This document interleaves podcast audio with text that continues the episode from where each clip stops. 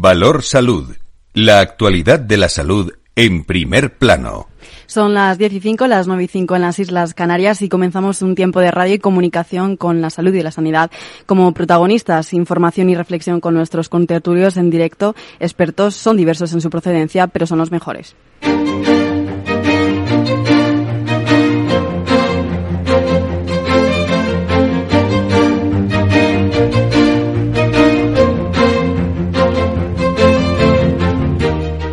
Valor Salud es un espacio de actualidad de la salud con todos sus protagonistas, personas y empresas. Con Francisco García Cabello. Muy buenos días, ¿cómo están? Viernes caluroso de este mes de junio, el que, el que nos espera hoy. Como pueden escuchar en, este, en esta nueva ocasión, seré yo, Laura Muñetón, la que estará llevando este programa de salud que viene cargado con la mayor actualidad posible. Entramos de lleno también esta actualidad del mundo de, la salud y hace tan solo una semana ¿no? que, que ha pasado desde que la Comisión de la Salud Pública anunciara la cuarta dosis de la COVID-19 y que fuera también posible para la población mayor de 80 años y más vulnerable. La ministra de Sanidad Carolina Darias, ha anunciado que habrá cuarta dosis de la vacuna contra el COVID para toda la población, pero también ha realizado un anuncio en el programa de Al Rojo Vivo y no ha especificado cuándo llegará esa cuarta vacuna. Darias ha explicado así que se podría dar en otoño, esperando la llegada de nuevas vacunas adaptadas a otras cepas. Habrá cuarta dosis para toda la población, así lo ha decidido ya la Comisión de Salud Pública. Ahora lo que falta decidir es cuándo. Probablemente una fecha que se pueda barajar como posible sea en torno al otoño y también porque estamos esperando para esa fecha la llegada de nuevas vacunas adaptadas a variantes, como así está en los contratos que hemos firmado del Gobierno de España a través de la Unión Europea con las compañías farmacéuticas. Y en cuanto a la viruela del mono, hasta ayer mismo en Europa ya se han notificado más de 1.160 casos de viruela del mono y la mayoría, eh, cabe especificar que en hombres jóvenes, según el último informe publicado por el Centro Europeo para el Control y la Prevención de Enfermedades. Mientras en España ya son 323 casos y por su parte, asimismo, la ministra de Sanidad, Arias, ha informado de que a finales de este mes llegarán unas 5.000 dosis de la vacuna contra, contra esta enfermedad. Entre otras noticias, durante esta semana ha habido revuelo porque el Consejo de Ministros ha aprobado este martes el, el, anteproyecto perdón, de, ley de equidad, universalidad y cohesión del Sistema Nacional de Salud, en el que, entre otros asuntos, se cierra la puerta a nuevos copagos y se ponen trabas a que se privatice la sanidad pública y se amplía también la asistencia sanitaria universal. Así lo ha afirmado la ministra de Sanidad, Carolina Darias. Así, para avanzar en equidad, el gobierno de Pedro Sánchez ha ido eliminando progresivamente los copagos farmacéuticos que impusieron gobiernos del Partido Popular. Y además lo hemos hecho a los colectivos más vulnerables, tales como las personas perceptoras del ingreso mínimo vital, los pensionistas con rentas más bajas, las personas menores con discapacidad reconocida y también a las personas de rentas bajas por hijo o hija a cargo. Aproximadamente esto viene beneficiando a unos 6 millones de personas. Con todo esto, como ya escuchan, nos los vamos a llevar a Tertulé y enseguida con todos ustedes.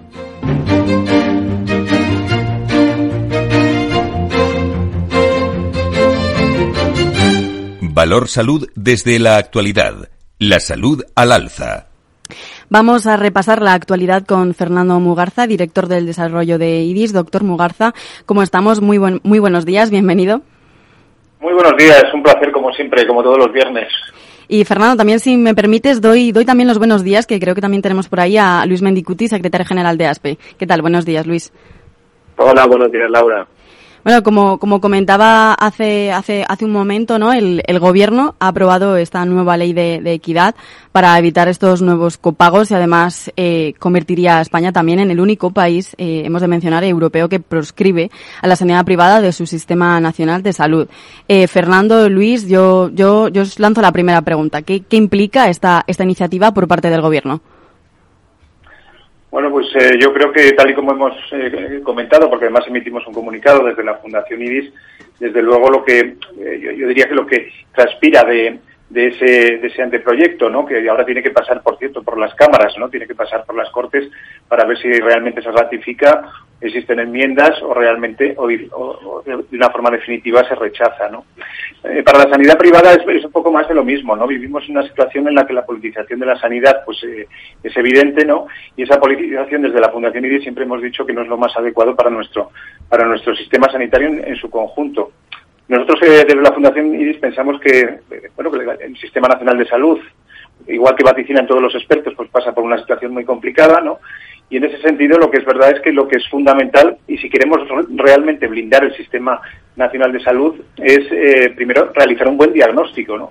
Y para ese diagnóstico lo que necesitamos sería una buena auditoría del Sistema Nacional de Salud y que ponga de manifiesto pues las dificultades por las que está atravesando en términos de gobernanza, en términos de rigidez de sus estructuras y en términos de nosotros pensamos que inadecuación a las necesidades de la población, puesto que nos acercamos a un periodo de envejecimiento, estamos ya en él, y de cronicidad, ¿no? Eh, no es bueno el poner parches, que es lo que se está haciendo de una forma constante, ¿no? Y tenemos que tener en cuenta los resultados de la encuesta Sigma 2 para la Fundación IDIS que publicamos recientemente, ¿no? Y en él se dice que el 95,2%, prácticamente la totalidad de los encuestados, considera importante que el gobierno incremente la financiación de la sanidad, algo importantísimo. O que el 94,9% ve muy necesario o necesario que exista colaboración entre los sectores público y privado. Y ya un tercer dato, el 96,4%, estamos hablando prácticamente de la totalidad de la muestra, de la población considera esencial que exista equidad de acceso a pruebas diagnósticas, tratamientos y terapias, por no decir de acceso al propio sistema, con las listas de espera que tenemos tan tan tan tan grandes, ¿no? Por lo tanto, desde la Fundación IDIS lo que planteamos es una, una estrategia integradora, no excluyente, en la que eh, se busquen sinergias, complementariedades y que en definitiva trabajemos juntos, codo con codo, en beneficio de lo que estamos diciendo siempre, del paciente, de la sociedad y del ciudadano, en definitiva. Eso es lo más importante, en base a resultados sanitarios y en base a resultados de salud. Luis, tu, tu opinión con esta, en esta iniciativa del Gobierno. Pues a, nosotros desde ASPE nos es una, una, norma, un proyecto de norma que nos, nos preocupa mucho. Eh, nos preocupa porque consideramos que es un ataque a la sanidad privada como sector y al modelo de colaboración público-privada existente actualmente en nuestro país, un modelo que, existe desde hace más de 40 años y que ha funcionado con total normalidad en todas las comunidades autónomas y con independencia del signo político de su gobierno. Se puede poner un ejemplo muy reciente, Baleares, eh, que está gobernada por el Partido Socialista, anunció hace cinco días que iba a lanzar un plan de choque para encontrar listas de espera, eh, 27 millones de euros en dos años para concertar con los recursos sanitarios privados. Eh, si, si, tenemos en cuenta cuál es la situación actual en nuestro país de demanda asistencial, de listas de espera, eh, es muy sorprendente que se opte por, por limitar la, el recurso a la sanidad privada, a la colaboración y, a poder tener eh, en marcha todos los recursos disponibles frente a los problemas estructurales que tienen. Ah, no olvidemos, más de 700.000 personas están esperando a ser tratados quirúrgicamente eh, y, más de 2,8 millones de personas están esperando una consulta de, especialistas. Eh, nos preocupa mucho, como dice el doctor Mugarza, es algo que va para largo porque se ha aprobado en Consejo de Ministros por el PNE y ahora se tiene que tramitar en el Parlamento.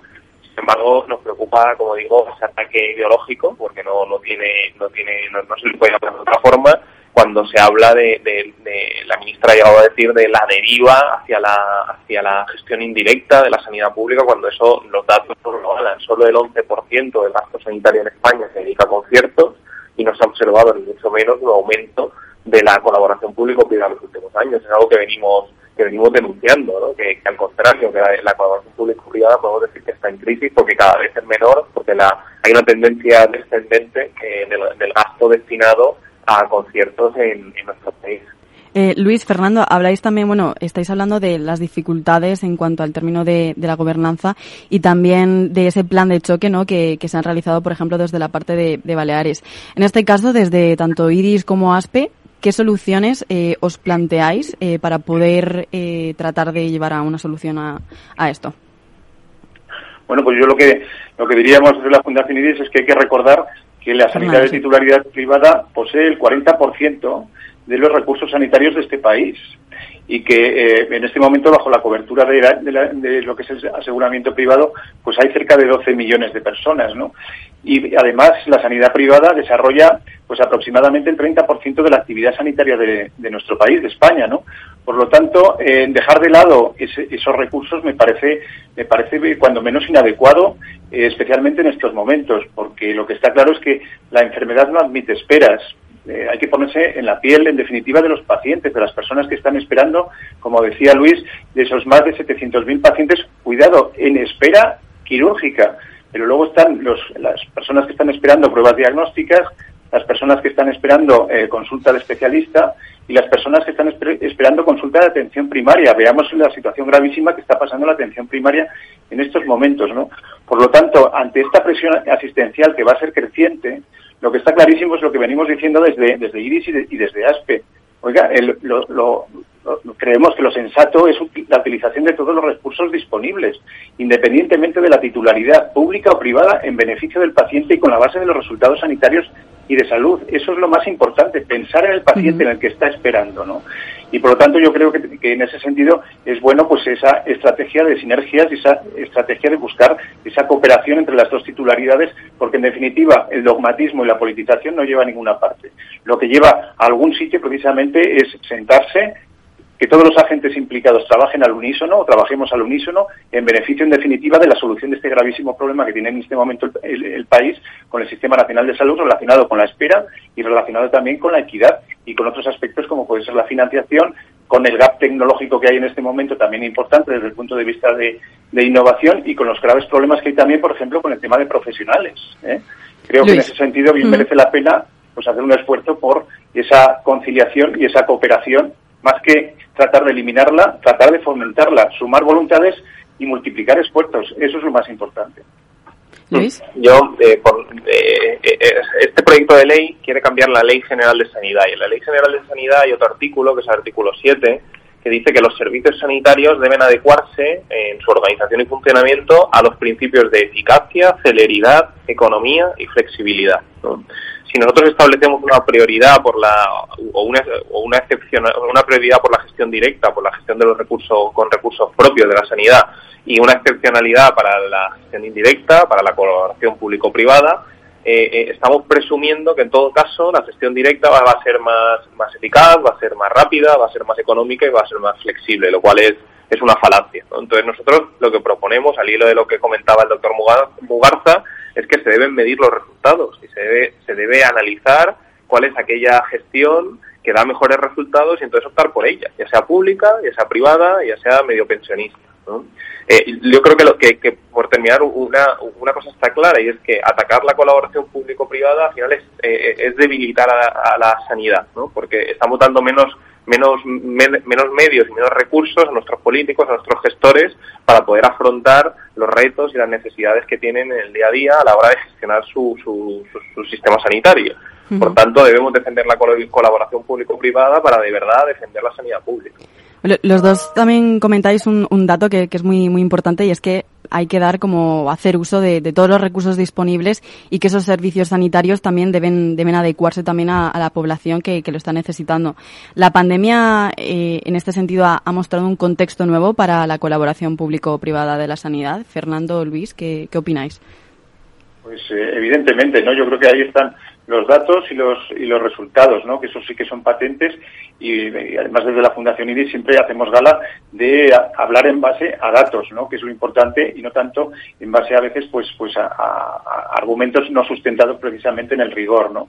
Y en ese sentido, bueno, pues eh, la pandemia y a lo largo de la pandemia que todavía la estamos sufriendo, pues aproximadamente el 30% de la actividad se ha desarrollado por la sanidad de titularidad privada. Vamos, ha sido fundamental esa cooperación, esa colaboración en términos también de, bueno, pues de los resultados obtenidos.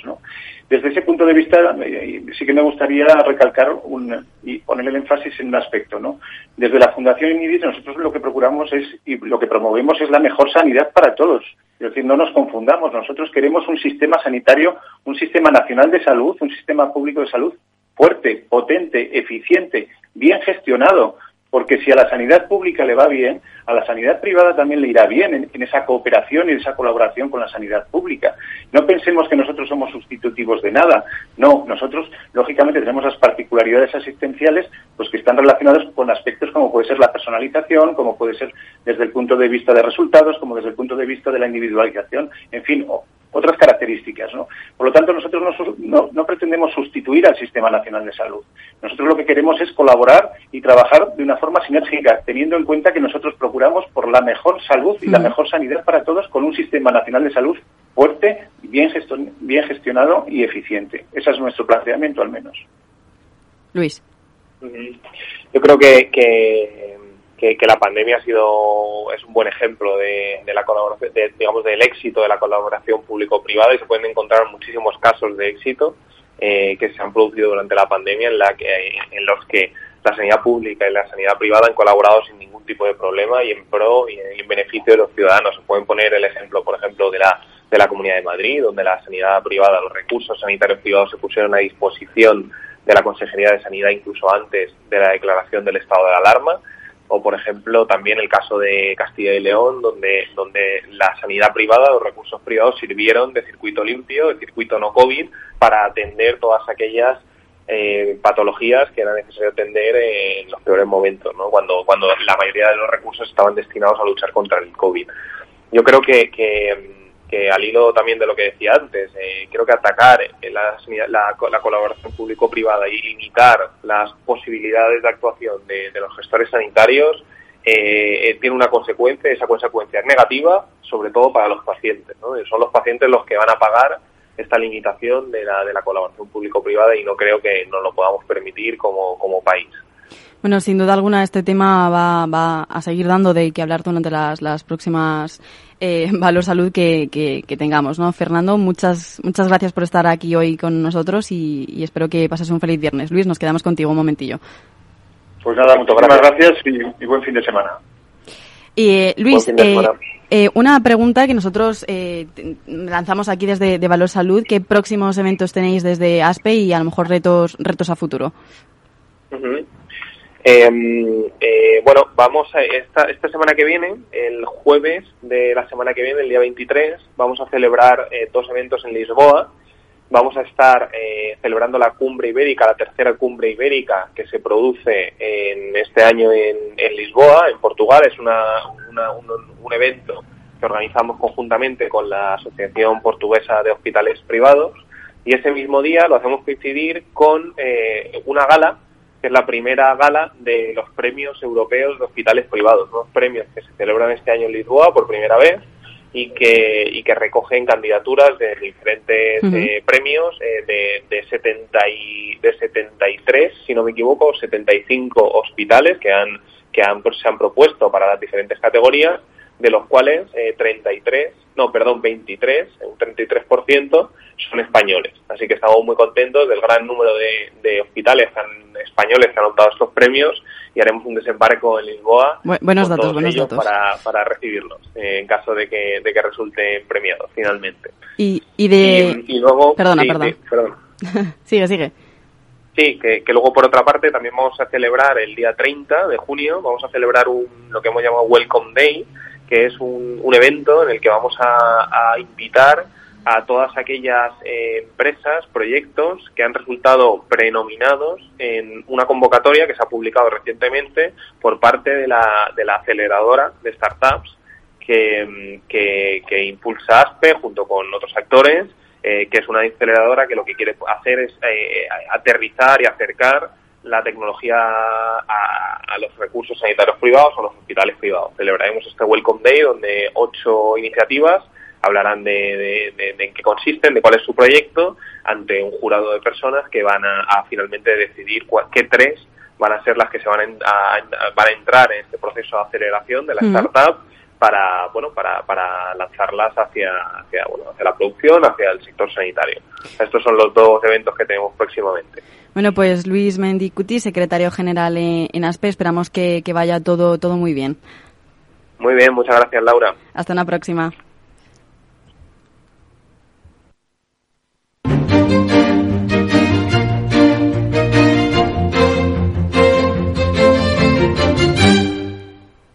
Y bueno, pasando a otro asunto, ayer, eh, bueno, hoy también, ayer y hoy continúa el tercer Congreso Internacional de Gestión Sanitaria y para ello tenemos con nosotros en directo a Domingo del Cacho, presidente de la agrupación Serisa en Madrid y gerente del Hospital Severo Ochoa. Muy buenos días, Domingo. ¿Qué tal? Muchas gracias por atendernos. Buenos días, Laura.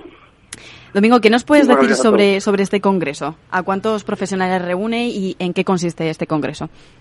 Bueno, pues es un congreso que reúne a 217 eh, profesionales sanitarios inscritos, directivos de gestión, de, fundamentalmente de Madrid, pero también hay alguno de fuera de Madrid, y consiste en una, eh, en una alineación un poco con la Agenda 2030, Nuestro lema es Propósito Salud 2030 y lo que pretendemos es buscar una serie de temas de la salud que vayan en sintonía con lo que propone la Agenda 2030. ¿eh?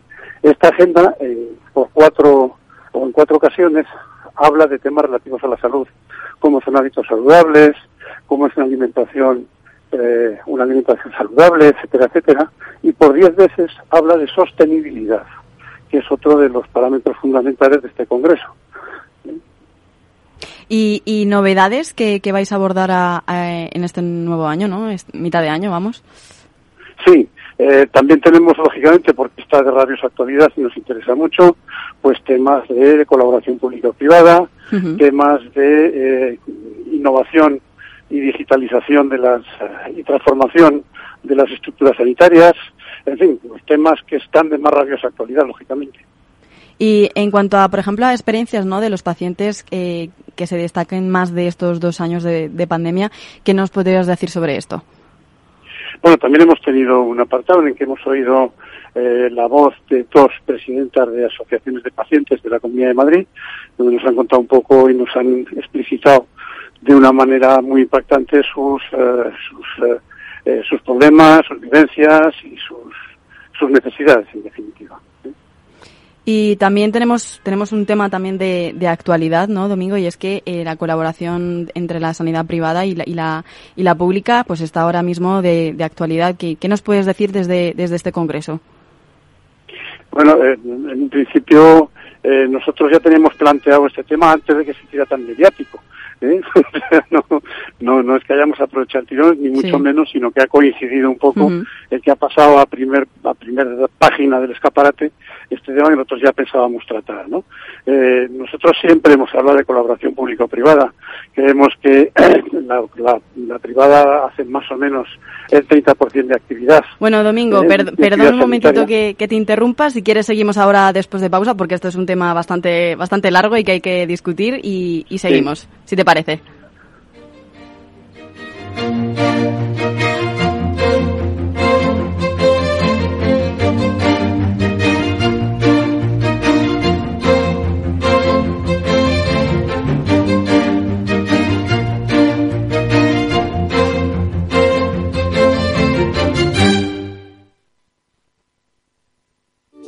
Es tener una red de asesores a tu lado para ofrecerte un asesoramiento personalizado a la hora de tomar decisiones de inversión. Mucho más es poder decidir cómo y dónde invertir con el mismo apoyo, facilidad e información disponible, pero cómodamente, desde tu ordenador o dispositivo móvil, allí donde estés.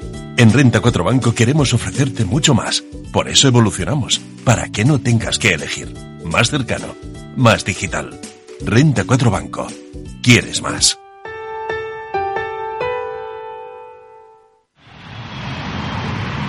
Proyecto empresarial. Turbulencias. Objetivo cumplido. Asegura el futuro de tu negocio con el Betia. Simple, claro, el Betia. ¿Necesitas saber el valor de tu empresa o una evaluación de su sostenibilidad? ¿Necesitas un informe reconocido, solvente y de calidad para negociar con eficacia una compra o venta? ¿Lo necesitas para acreditar su valor o sostenibilidad ante terceros?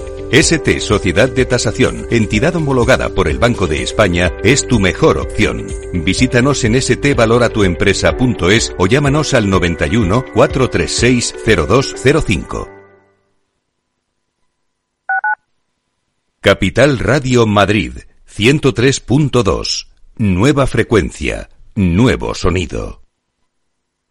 Venga de donde venga tu idea de negocio, en la Comunidad de Madrid te sentirás en casa. Nos abrimos a la inversión reduciendo obstáculos para generar el mejor escenario para tu empresa, escuchando tus propuestas y atendiendo tus necesidades. Entra en comunidad.madrid. Estamos siempre abiertos. Somos Región Emprendedora Europea 2021-2022. Comunidad de Madrid. Información, análisis, previsiones, recomendaciones, todo lo que necesitas saber para tomar tus decisiones de inversión en Mercado Abierto, de 4 a 7 de la tarde con Rocío Arbiza, Capital Radio. Para personas inquietas, Capital Radio.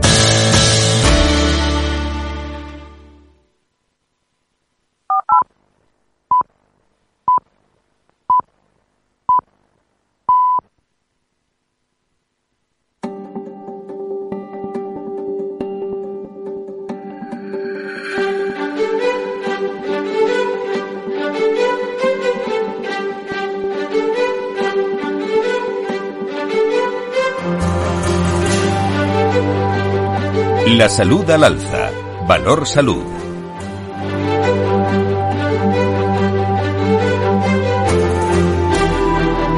Bueno, son las diez y media, las nueve y media en las Islas Canarias y seguimos hablando con Domingo del Cacho, presidente de la agrupación Sevista en Madrid y gerente del Hospital Severo, Severo Ochoa.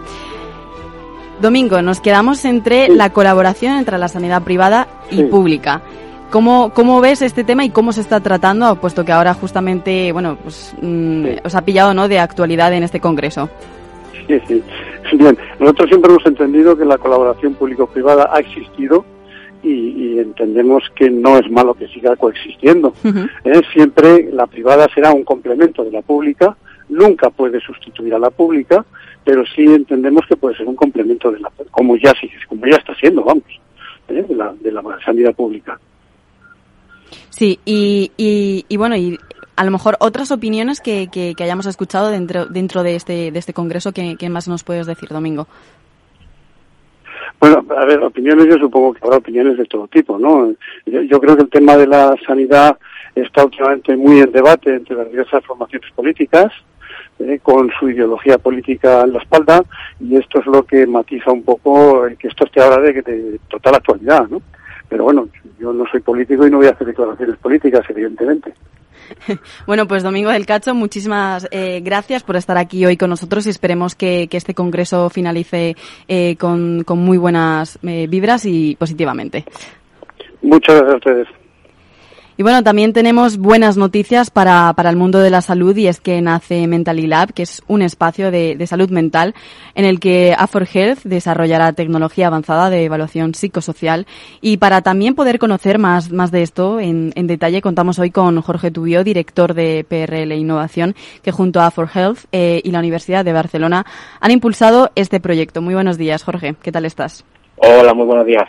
Gracias por la invitación. Bueno, vamos a hablar de, de, este, de este nuevo proyecto ¿no? que lanzáis junto con Afro Health y sobre la, la salud mental. ¿Qué mecanismos vais a, desarrollar desde este nuevo proyecto para poder conocer ese, ese estado de salud y sobre todo en el, en el ámbito laboral de las organizaciones? Fantástico. Pues eh, comentar que bueno, la, la idea principal era crear un instrumento que permitiese a, a, las empresas pues hacer una evaluación psicosocial correcta teniendo en cuenta pues diferentes pues eh, realidades que hay en cada una de, las empresas, ¿no? Es decir, que no es lo mismo medir una empresa con una cierta actividad que, otras que tengan otra actividad diferente, ¿no?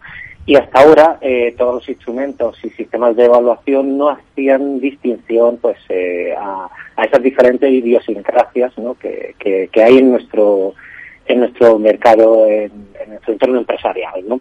Y bueno, nosotros como asociación de, empresas, que estamos constituidos por nuestros socios, son más de 230 grandes empresas de España, ¿no? pues teníamos la responsabilidad de, impulsar este, este proyecto y fuimos de la mano junto con, con Afor Health como, como socio tecnológico y la Universidad de Barcelona pues para crear eh, este nuevo este nuevo instrumento ¿no? y hemos contado con la colaboración de 50 grandes empresas, por lo que así creemos que cerramos el, el círculo, ¿no? Con, con esa simbiosis, ¿no? Entre las empresas, la parte académica eh, y los potenciales usuarios, ¿no? ¿Y, qué objetivos os habéis planteado eh, desde con Mentally Lab y, y con y con Afro Health? Fantástico. El primer objetivo era crear el, instrumento, ¿no? Que es lo que hemos estado trabajando con, con estas 50 empresas, ¿no? Que el conjunto de estas empresas, para que os hagáis una idea, emplean ya a casi 700.000 personas en, en España, ¿no? Eh, ese era, digamos, el, el primer objetivo eh, y la, el instrumento se llama Mental Pro, pero pronto nos dimos cuenta que el proyecto era mucho más amplio. Eh, y por eso decidimos crear una nueva entidad que es, es, es Mental Lab, ¿vale? Porque eh, nos dimos cuenta que si vamos a tener la suerte de poder gestionar tantos datos y conocer de manera macro y anónima, ¿no? Cómo, cómo, está la salud mental en, las empresas, ¿no? Tendríamos la posibilidad de hacer como una especie de, Big Data, ¿no? Y poder publicar una serie de barómetros, de, de, informaciones, ¿no? Que nos ayudarían mucho a cumplir nuestro fin social, que no deja de ser otro que el apoyar que se mejore eh, la salud de, los trabajadores, ¿no? Entonces, gracias a esa recogida de datos masivas lo vamos a hacer, creemos y estamos seguros de que vamos a hacer mucho mucho ruido y ayudar a, sensibilizar y a que este tema pues cada vez sea un tema que, que, trabajemos más y mejor desde las empresas para, para cuidar de nuestras personas, que es lo que es lo más importante y al mismo tiempo pues ayudar también a, retener talento, a ser más eficientes, etcétera, etcétera. Eh, Jorge, y con esa recogida de, de datos eh, que, que, nos explicas, ¿nos podrías dar algún adelanto o sobre si se tiene alguna conclusión o si hay alguna percepción sobre la salud mental también de los empleados? Bueno, en este punto eh, estamos, eh, de hecho, me alegro que me hagas esa pregunta, porque justo estamos en el punto en el que ya está diseñado el instrumento y va a entrar en la fase piloto en la que hemos invitado a, las 50 empresas que, han participado en el desarrollo en, en participar en la recogida de, de, la muestra, es decir, que empezar a utilizar este, este, este instrumento, ¿no? Y hemos hecho también un llamamiento pues, a otras empresas, a asociaciones amigas y, bueno, y aprovecho la oportunidad pues para eh, indicar que si hay algunos oyentes, ¿no? Que sus empresas puedan estar interesadas, ¿no? En participar en este piloto, pues que eh, son más que bienvenidas, ¿no? Y, bueno, pues eh, a tener datos de, de, aquí a cara a final de año muy interesantes con una muestra de población pues bastante bastante importante. Tener en cuenta que el conjunto de las empresas que pertenecen a, a que son socios de Per Innovación emplean alrededor de 1.300.000 personas, ¿no? Con lo que quiero decir que, que vamos a tener unos vamos a hacer una foto muy fidedigna ¿no? de, cómo está la situación en, en, España. ¿no? Y para la gente que a lo mejor o empresas que, que quieran bueno saber más información, ¿cómo, cómo te pueden eh, encontrar? Fantástico, pues es muy fácil. Hemos eh, creado una página web eh, para este proyecto que tiene el nombre del proyecto, es Mentally Lab, todo junto, mentallylab.com y, desde Perry Innovación, que somos los impulsores del proyecto, pues en innovación.com también pueden también pueden pues eh, eh, llegar a llegar hasta nosotros a, través de este de estos dos canales, ¿no? Y a través de cualquiera de nuestros partners, como puede ser A4 Health o, la Universidad de Barcelona. Eh, Jorge, te voy a lanzar otras dos preguntas que, que, que, vamos, no puedo dejar escapar. Y es que una, una de ellas es que la COVID-19 y la salud mental. ¿Cómo, cómo se ha llevado esto con, con estos dos años de pandemia y bueno, que todavía continuamos con ello? Eh, ha sido muy duro. Los, los datos que, que tenemos pues son datos muy, muy tristes, ¿no? Pero al mismo tiempo el, el, problema ya, eh, digamos que está se ha mediatizado, ¿no? Eh, ya vemos que se habla de salud mental, de depresión, de ansiedad, desde muchos lugares, muchos foros en los que antes no se hablaba. ¿no? Hemos visto desde eh, deportistas de élite, eh, en programas de, televisión y radio eh, hablando de, este tema, utilizando palabras que antes eran como por ejemplo factores psicosociales, ¿no? que estaban muy reducidas a, al, gremio ¿no? de, médico y de prevención de riesgos laborales que ya se empieza a utilizar ¿no? por, por la gente de la gente normal, ¿no? digamos. ¿no? Y, y vemos que es, que es un, un, un, tema que está al orden del día, ¿no? A nivel político, a nivel social. Entonces, eh, eh, creemos que mejor momento no podía haber para, para poder ayudar a, a, sensibilizar ¿no? y, y, poner nuestro granito de arena desde, desde las empresas ¿no? a cuidar de, de, nuestras personas, ¿no? que pasan muchísimo tiempo de, de su vida pues en, en nuestro centro de trabajo. ¿no? Ah, así es. Bueno, yo también siguiendo esta, esta misma línea, la segunda pregunta era, bueno, ¿qué cambios eh, deberían a lo mejor abordar estas organizaciones para poder cuidar mejor así sus empleados y, bueno, poder ser mucho más felices y, y, que sea todo, bueno, mejor y no, y no, y no tan malo, ¿no? Exactamente. Eh, creo que la primera, la primera palanca de esto era conocer realmente cuál es eh, la situación, ¿no? Y, y ver un poco eh, donde, donde se puede actuar, ¿no? Y como os decía, los, los métodos actuales que hay de, de medición, pues son métodos que tienen entre 15, 20 años, ¿no? Y si, y, la verdad que los entornos de trabajo, la forma de trabajar, pues ha cambiado muchísimo, ¿no? Eh, y más ya si nos vamos en los últimos tres años, eh, eh, la forma que tenemos de, de, trabajar es que no tiene nada que ver a, a lo de hace 15, 20 años, ¿no? Eh, entonces, era clave el poder eh, facilitar a las empresas un nuevo instrumento que les pueda permitir ver qué está pasando dentro de sus organizaciones, de poder segmentar, de identificar que en tal segmento o tal departamento o, tal zona geográfica está habiendo un problema con las personas dentro de eh, esta horquilla de edad o, este o este género, ¿no? Es decir, eh, darle a las empresas una, una herramienta que realmente les permita poder cuidar de, de su gente, porque eh, no voy a decir nada nuevo en este, en este foro. Eh, sabéis que, lo sabéis muy bien, eh, hay un problema de, de, talento, de retener, de las nuevas generaciones, y cada vez temas como este son más claves ¿no? para, para nuestros compañeros de, recursos humanos, ¿no? Y, luego a nivel de dirección general, todo el tema de, ODS, que está tan, tan importante, ¿no? Pues, el poder dar pasitos hacia hacia este hacia este lado pues eh, resulta clave no también para, para la rentabilidad de las de las empresas no bueno, pues eh, Jorge eh, Tubio, desde Valor Salud esperamos ¿no? que este nuevo proyecto os traiga muy buenas alegrías y que sea positivo para todas aquellas personas que lo necesitan, que, que eso siempre es importante. Eso es lo más importante. Muchísimas gracias. Valor Salud desde la actualidad. La salud al alza. Bueno, y también para hablar sobre el tema de escasez de talento, como ya lo terminábamos también de hablar con nuestro eh, anterior invitado, Jorge Tubio, vamos, bueno, tenemos ya en directo eh, Jorge Gaviola, que es gerente en el Hospital Viamed de Fuensanta. Muy buenos días. Hola, buenos días, ¿qué tal? ¿Cómo estáis?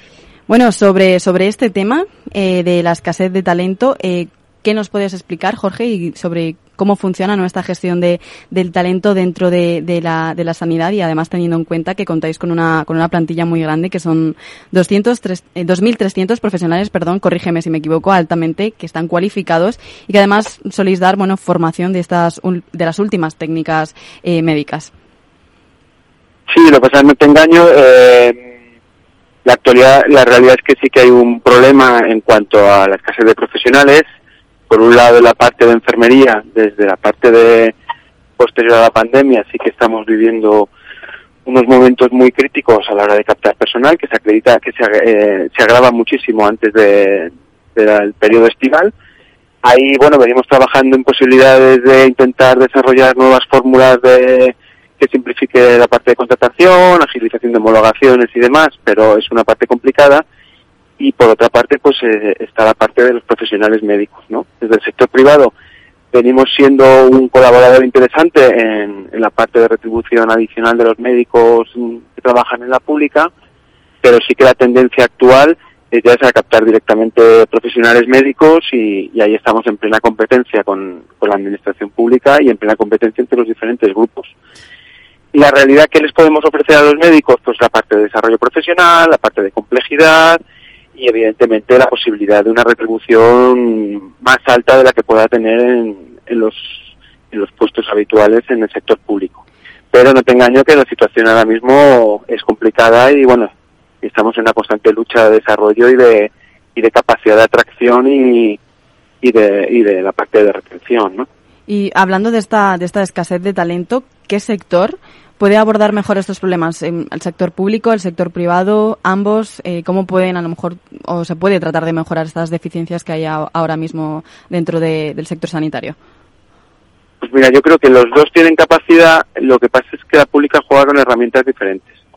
La pública ahora mismo de inicio sí que ofrece una complejidad inicial y que y bueno pues siempre tiene la parte del interés para el profesional médico de tener un puesto fijo en la administración pública toda la parte de, de puntuación adicional que, que, va acumulando con los años de, de, actividad y bueno evidentemente competimos con las bolsas de trabajo de, de los de los profesionales vamos de la bolsa de captación del, sector público. Dónde podemos en el sector privado competir pues en lo que decía antes en la parte de, de darle la posibilidad al profesional médico de desarrollar el modelo propio de, su cartera de servicios, en ofrecerle innovación, porque al final el, el sector público el, el, paciente lo tiene por sí, ¿vale? El, el sector público tiene eh, muchísimos pacientes entrando por la puerta y a los que tiene que atender, y la parte privada tiene un hecho diferencial que es el reto de captar al paciente. El, sector privado está creciendo, el, índice de aseguramiento post pandemia está subiendo, con lo cual el reto ahora mismo del sector privado es ofrecerle el desarrollo profesional al profesional médico, y por hecho la parte retributiva y demás, pero tenemos ahí ese hecho de, ofrecerle una capacidad de desarrollo para la posibilidad de desarrollarse dentro de este sector. Y Jorge, ¿hay un problema a lo mejor de, formación o de inserción laboral para, para, para, este aspecto, tanto bueno, tanto bueno en el público y en el privado como no, como ya lo vienes explicando? Yo creo que hay un problema de dimensión. O sea, es, es, un, es una problemática muy heterogénea, hay diferentes problemas. Por un lado hay un problema de dimensión a nivel de especialidades, hay escasez más de unas profesionales que de otras, eh, dentro de la misma especialidad, vamos, dentro de la misma formación médica, pues igual hay más escasez en especialidades tipo dermatología, anestesiología, etcétera. Y luego hay un grave problema también en la parte geográfica, es decir, no tienen el mismo problema un hospital a la hora de, captar eh, médicos en Madrid o en Barcelona que en el resto de provincias. Y, y luego, pues, dentro de esa heterogeneidad que os comentaba antes, pues hay muchas veces que también la administración nos pone, nos pone más trabas con el tema de compatibilidades.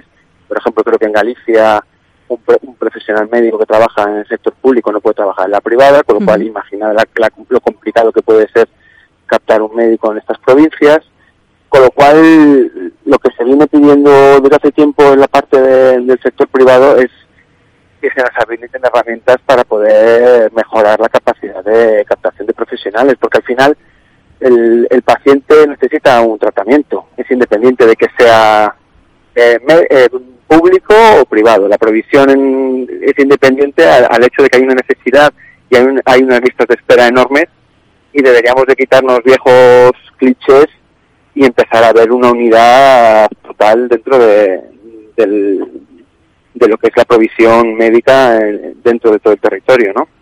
Y Jorge, una duda. Con este grave problema ¿no? que, nos, que nos estás comentando con la parte geográfica, venimos también hablando, bueno, desde hace mucho tiempo y también en las noticias del, del, éxodo que está habiendo de profesionales españoles a Estados Unidos y, Reino Unido. ¿Esto está enlazado? Eh, ¿qué, nos, ¿Qué nos puedes decir sobre, sobre este éxodo? Sí, es, es un hecho. Hay muchísima gente que está prefiriendo irse fuera. Es decir, es, es un es un, es un fracaso total del sistema. Es decir, invertir un montón de dinero en formar profesionales, que, que, son la envidia de muchísimas partes del mundo, el profesional formado en España, y que después de todo ese proceso de formación, que es una inversión ingente, eh, se acaben yendo a otro país. Al final yo creo que ahí tendría que haber un reto de intentar homogeneizar la parte de provisión, intentar ofrecer las mejores condiciones a nuestros profesionales, intentar mejor, intentar ofrecer los mejores planes de carrera. Y hay una parte importante que es el intentar dejar de diferenciar la parte de, del sector público y de la parte del sector privado, es decir, establecer sinergias de colaboración, establecer reglas de juego comunes, flexibilizar ciertas prácticas que a día de hoy necesitaríamos eliminar para ser más eficientes. Es decir, dejarnos de demagogias y de ideologías intentar asumir el problema que tenemos entre todos, porque la realidad y lo que mide todo el problema que hay es las listas de espera que tenemos. que es un problema en toda en todo el territorio. Sí, bueno Jorge, también la siguiente pregunta que te voy a lanzar a lo mejor bueno te, te, compromete un poco, pero pero sabemos que nada se sabe y es un poco incierto el futuro, pero en tu opinión ¿cuál crees que va a ser este panorama para los próximos años en cuanto al tema de la escasez de talento?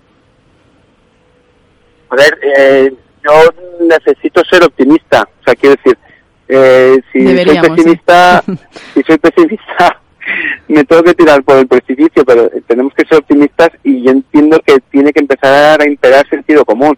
La realidad es que veo, eh, yo creo que con el tiempo tenemos que intentar hacer, eliminar la demagogia que hay en cuanto al tema de la colaboración público-privada. La realidad es que cada vez la tecnología está ayudando a integrar los sistemas. Los conciertos públicos ahora mismo hay mucha proactividad por la parte de la administración a la hora de integrar tecnología y, y no sé, yo creo que vamos orientados, la necesidad nos va a llevar y el presupuesto nos va a llevar a intentar meter sentido común en esta parte, con lo cual, dentro de toda la problemática que hay, yo creo que, tenemos que tenemos que ser optimistas. La tecnología va a ayudar muchísimo también, la autonomía del paciente a la hora del uso de la tecnología, eh, la parte de prevención, o sea que yo creo que tenemos que ser positivos en cuanto al futuro. Bueno, y también, cambiando a lo mejor un poquito, un poquito de tema, sabemos que, estáis presentes en ese tercer Congreso no internacional de, la gestión sanitaria para la salud de, 2030. ¿Qué nos puedes decir sobre, sobre este Congreso? ¿Opiniones? Bueno, pues está, mira, justo ahora mismo salimos de una ponencia de, la parte del sector privado y es lo que estábamos hablando un poco de los problemas de, que tenemos ahora mismo de, de la escasez de profesionales y un poco el, los retos que tenemos de aquí al futuro. Está siendo un, está siendo un congreso muy interesante y, bueno, yo creo que, que al final pasa todo por la autonomía del paciente, la digitalización, el desarrollo de, de la complejidad de los hospitales y la atracción del, talento médico. O sea que bueno, eh, está siendo muy interesante y en el fondo es un es resume mucho lo que estamos hablando en esta conversación. Bueno, pues a ver qué nos depara el futuro en cuestión de talento en el sector sanitario. Esperemos, bueno, seguir siendo un poco positivos, aunque eh, a lo mejor el panorama sea distinto. Muchas gracias, Jorge, por tus reflexiones. Muchísimas gracias a vosotros, como siempre.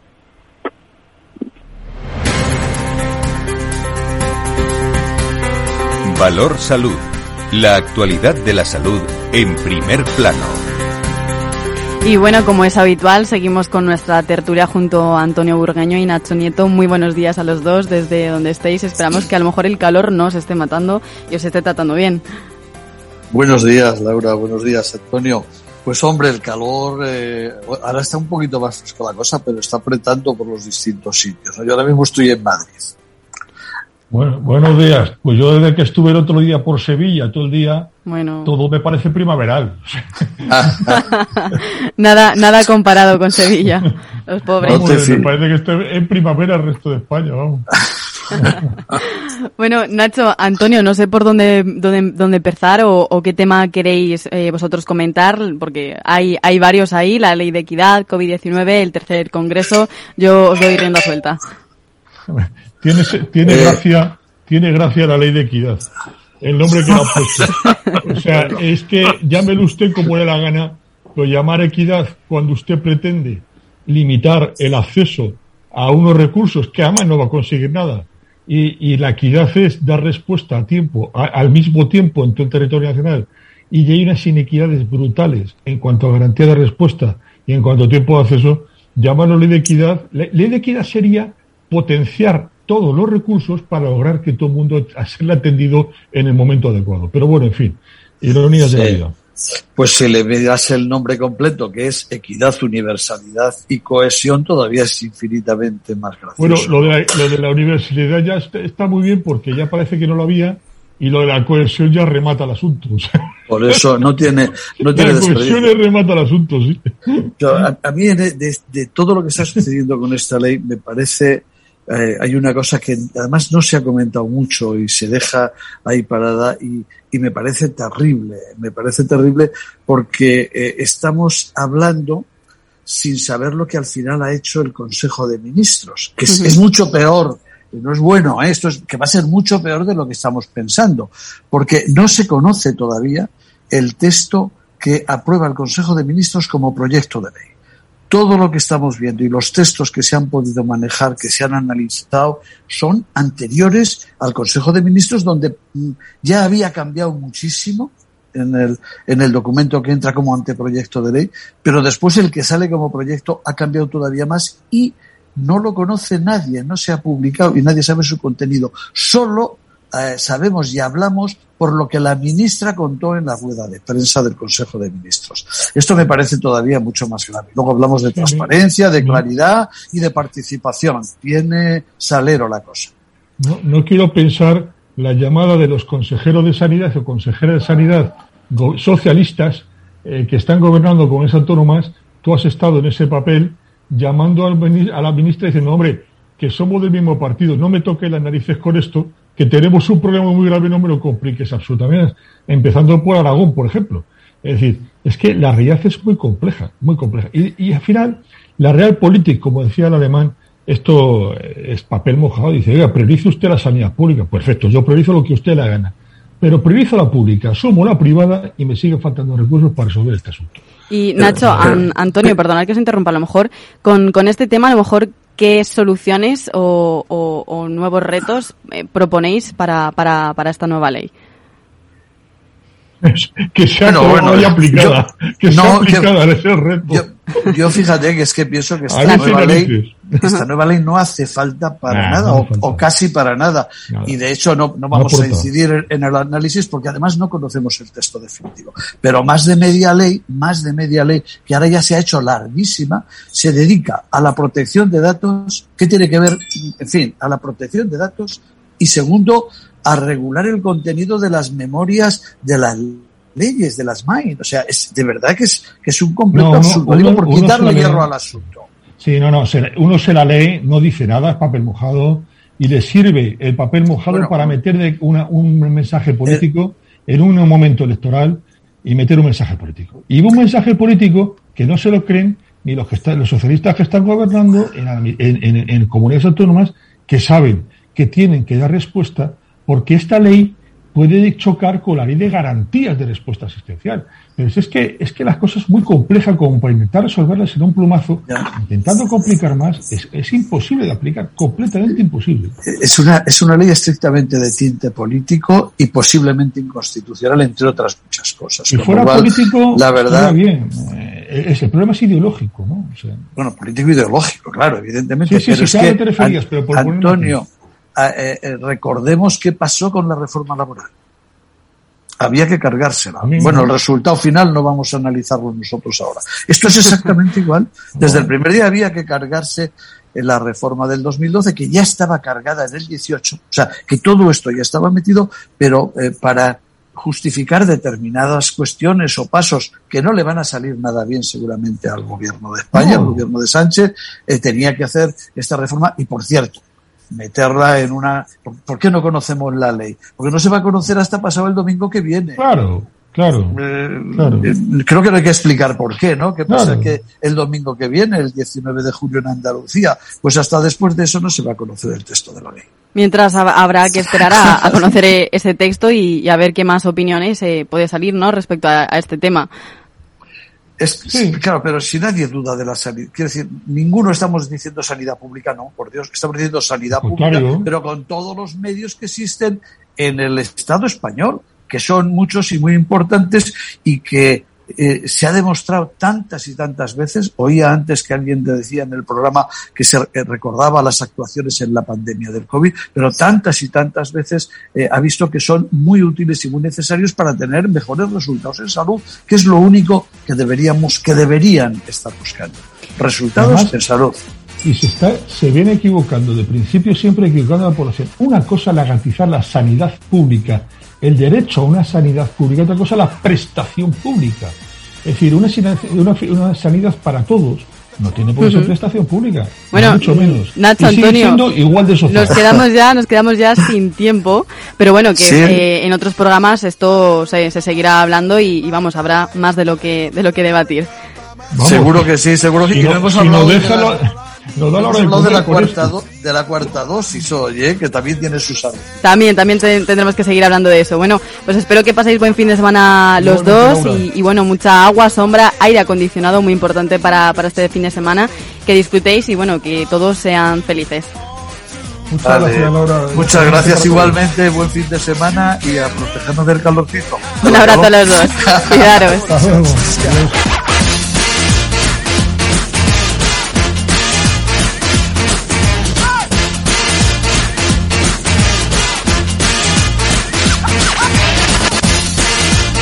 Valor Salud. La actualidad de la salud en primer plano todas las semanas con sus personas y empresas. En Capital Radio, con Francisco García Cabello. Frente a los impagos, vitamina D.